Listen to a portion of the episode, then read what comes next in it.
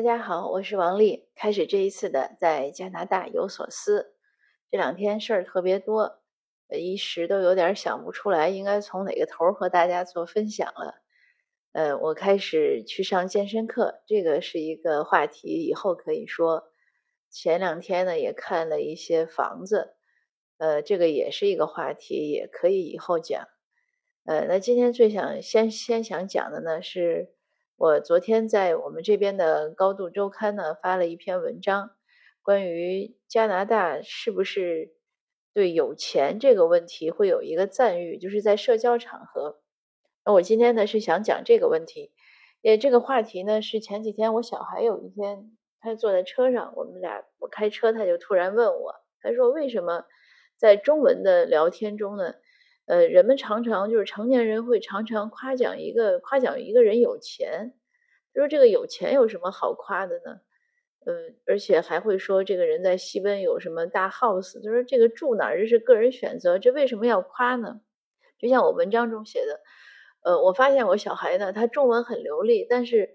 他对于有一些微妙的问题还是不太能明白含义，比如说以前看那些小品。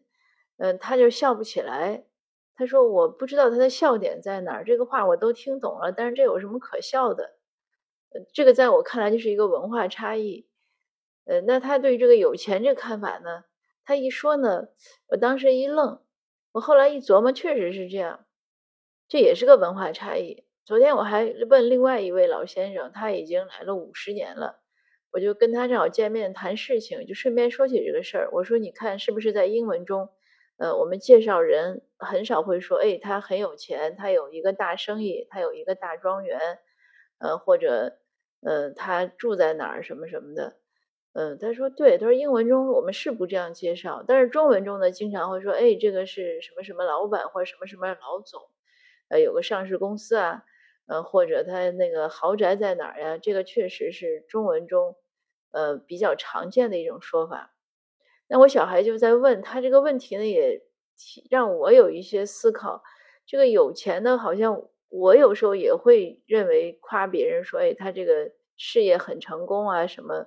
呃，会把它当成一种等价。但你仔细想呢，这个有钱呢，好像确实也不是个什么特别的一个优良品质，它只是一个结果。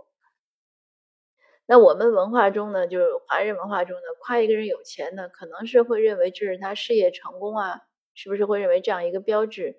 或者很多人会认为这是人生成功的一种标志。但是你仔细想呢，其实这个和人生成功呢，呃，也不是那么相关。我小孩就提到第二个问题，他说，一个有钱人呢，是不是应该给社会做更多的贡献？比如说，呃，捐献呀，或者做很多财务支持啊？那为什么这些人介绍对方有钱的时候都没有讲他们做什么贡献？那这样不是更不好吗？呃，这也是个文化问题。我们的这个，至少我在大温地区的华人群体中吧，确实感受到，呃，我们对于捐款这个事情不积极。呃，很多人捐款呢，就是说起来也好玩，这也是真实的。呃，如果你在我的读者群，我有几个，我有三个是加拿，呃，四个是加拿大的读者群。那在其中一个群中呢，昨天我推了这篇文章，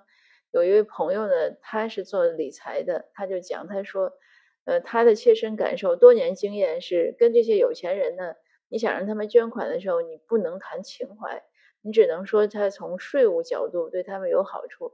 因为在加拿大呢，很多呃 NGO、NPO 组织就是非牟利组织呢，它是 charity，它是慈善组织，这个区别在于他们有。加拿大国税局给的 charity 的资质，就是你给这些组织捐款呢，他会给你一个可以顶税的收据。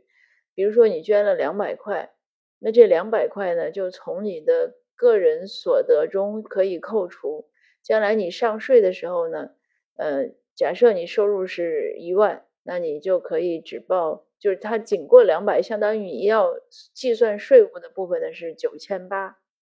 大概是这个意思。当然，对于一万呀、两百，这个都谈不到税的问题。对于很多高收入，因为加拿大它是一个税阶，就是你收入越高，你纳税比例越高。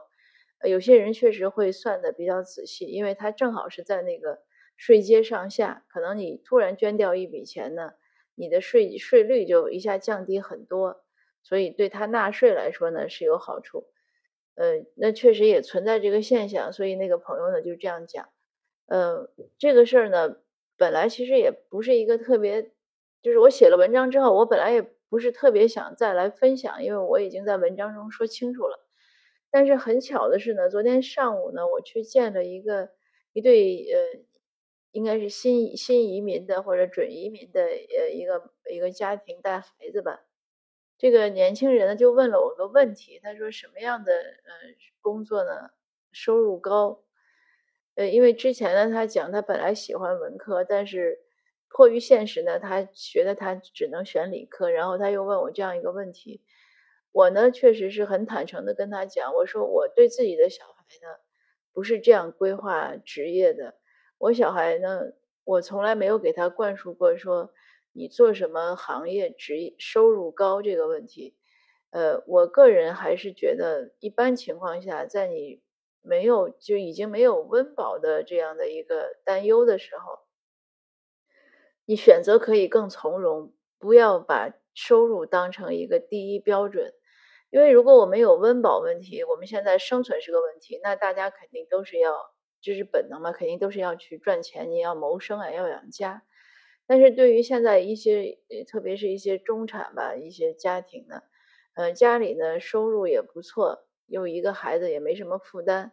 那孩子呢，他毕业之后呢，当然理论上讲，他应该成人毕业就马上去养活自己。但是呢，他因为没有那么深的家庭负担，所以他的选择空间呢，我个人更建议是从他的兴趣爱好和他的理想来考虑，而不是金钱。因为当我们做事情把金钱当做第一要素的时候，这个事情其实常常会做拧巴了。呃，这个也不是我讲的，这个其实在纪伯伦的《先知》中呢就有这样的诗句。呃，原诗呢我记不太，就是背不了很准，但是他有一句话是这样讲，他说，呃，他其实有一首诗专门是谈这个，但其中有一个印有一句话我印象很深，他说，如果一个烘焙师，你。你只是为了赚钱才去烤你的面包，那你的面包烤出来是会带着苦味的。这当然是个诗意的比喻，但他的意思是什么？我们其实也可以理解。如果你只是为了赚钱，为了利益最大化，那你做这个做任何东西，比如说你做一个面包的时候，你可能想的是怎么样你的呃材料、你的投入会少，然后卖的价高，口味可能也不错，卖的价能高。这样你利益才能最大化，因为当你考虑利益最大化的时候，你一定会去不自主的去想怎么样节约成本，怎么样提高产出。那在这个过程中呢，就难免会有品质呀，会有各方面的一些损耗。呃，所以我不建议人们，特别是年轻人，你在创业、在选择职业的时候呢，一定要以呃收入高为标准。这也是我们现在社区一些问题。我前几天做分享讲座也谈到这个问题。我们不管爬藤还是不爬藤，很多家长认为孩子，呃，什么叫成功的事业？就是步入到金融行业，呃，爬了藤呢就进华尔街，没爬藤呢可能就是什么其他的一些，呃，一些比如四大呀，还有什么各种银行呀、投资机构。那不是说这些不好，这些当然很好，但是呢，你如果你你只是不管孩子的就不分青红皂白，不管孩子兴趣爱好特长，都让他做这些事儿，这个对下一代其实是一个不负责任的安排。另外呢，如果我们社区中，嗯，我就说立足在加拿大的华人社区吧，如果我们华人社区中的我们都要去做金融去赚钱，呃，不关心其他的事物，不对这个社会有更多的一些。呃，公共事务的投入，那我们的这种社会政治地位是很难提高的，而且也确实，就是说，我就经常会讲，我说我们不提供服务给其他人，我们凭什么指责这个社会没有给我们服务好呢？呃，我们很多人又会说，哎，那我有高收入收入，我就会纳税，纳税呢，只是对这个社会建设的一部分，它不是全部。你如果不关心税怎么收，不关心税怎么花，不关心它的政治运作呢？呃，这个确实说的残酷点呢，就是自愿当韭菜。那我为什么特别想分享这个话题？因为昨天找我这对这个家庭呢，他们其实是不喜欢一切向前看的，呃，但是他的小孩呢，还是有了这样的想法，所以他当时是问，是我们也在讨论，他是孩子今年出来留学还是明年？我就说越早越好，因为今年还来得及，九月份开学嘛，你现在还来得及申请。呃，本来呢，家长有点犹豫，可是当孩子说到这个话题，呃，被我发现这是一个很大的问题的时候，家长可能也也有点下决心了，说那看样子可能是要呃早点出来，因为他有一个环境，有一个舆论环境，要有一个就是社会上的一个引导，文化引导。那我们不是说批评或者指责什么文化，我只是觉得，呃，我们如果有一个从更高远的或者更长远的一个角度来看，至少在加拿大呢，呃，我不断的在呃鼓吹或者说灌输一种思想给大家，就是希望我们的家长呢，在给孩子呃帮孩子规划人生的时候呢，能想的更多一点。而不仅仅是局限在个人小日子的这种经营，如因为如果每个人都只管顾自己的小日子呢，这个社会呢也好不了。所以对于我们移民来说呢，或者准移民来说呢，我们其实当我们试图来了解加拿大呢是什么样的品质更值得被赞扬的时候，或者更常会在社交场合中得到赞誉的时候，当我们搞清这个问题呢，其实我们对加拿大的价值观。就是他通行的价值观呢，呃，可能也会有更多的了解，呃，比如说以前我在呃 Toastmaster 呢遇到过一个老人家，呃，当然他是我们的俱乐部的成员了。他当他说自己的时候，他介绍自己的时候，他就认为自己非常的慷慨 generous，呃，他是个他是欧裔了，呃，他就是土生的，他应该是二代或者三代。所以，当他把这个 generous 作为自己的一个呃标签，或者一个自夸的一个，或者自认为肯定自己的一个特点的时候，呃，我想这个特点其实也是加拿大社会通常会呃赞美的。确实，这个社会对于慷慨的人，呃，是有会更多的赞誉，因为慷慨是你愿意花钱、愿意花精力去帮助别人。那这个老人家确实也是这样。呃，我记得当时疫情的时候，好像 B.C 省吧是给各按家庭补发了一笔钱，大概是一千加币，应该是这个数字。呃，当时我们有俱那个 Toastmaster 俱乐部呢，有一个前俱乐部成员，他已经退出了，但是他当时是脑癌晚期，所以大家还说给他捐点款，那这个老人家就直接把那一千块捐出去了，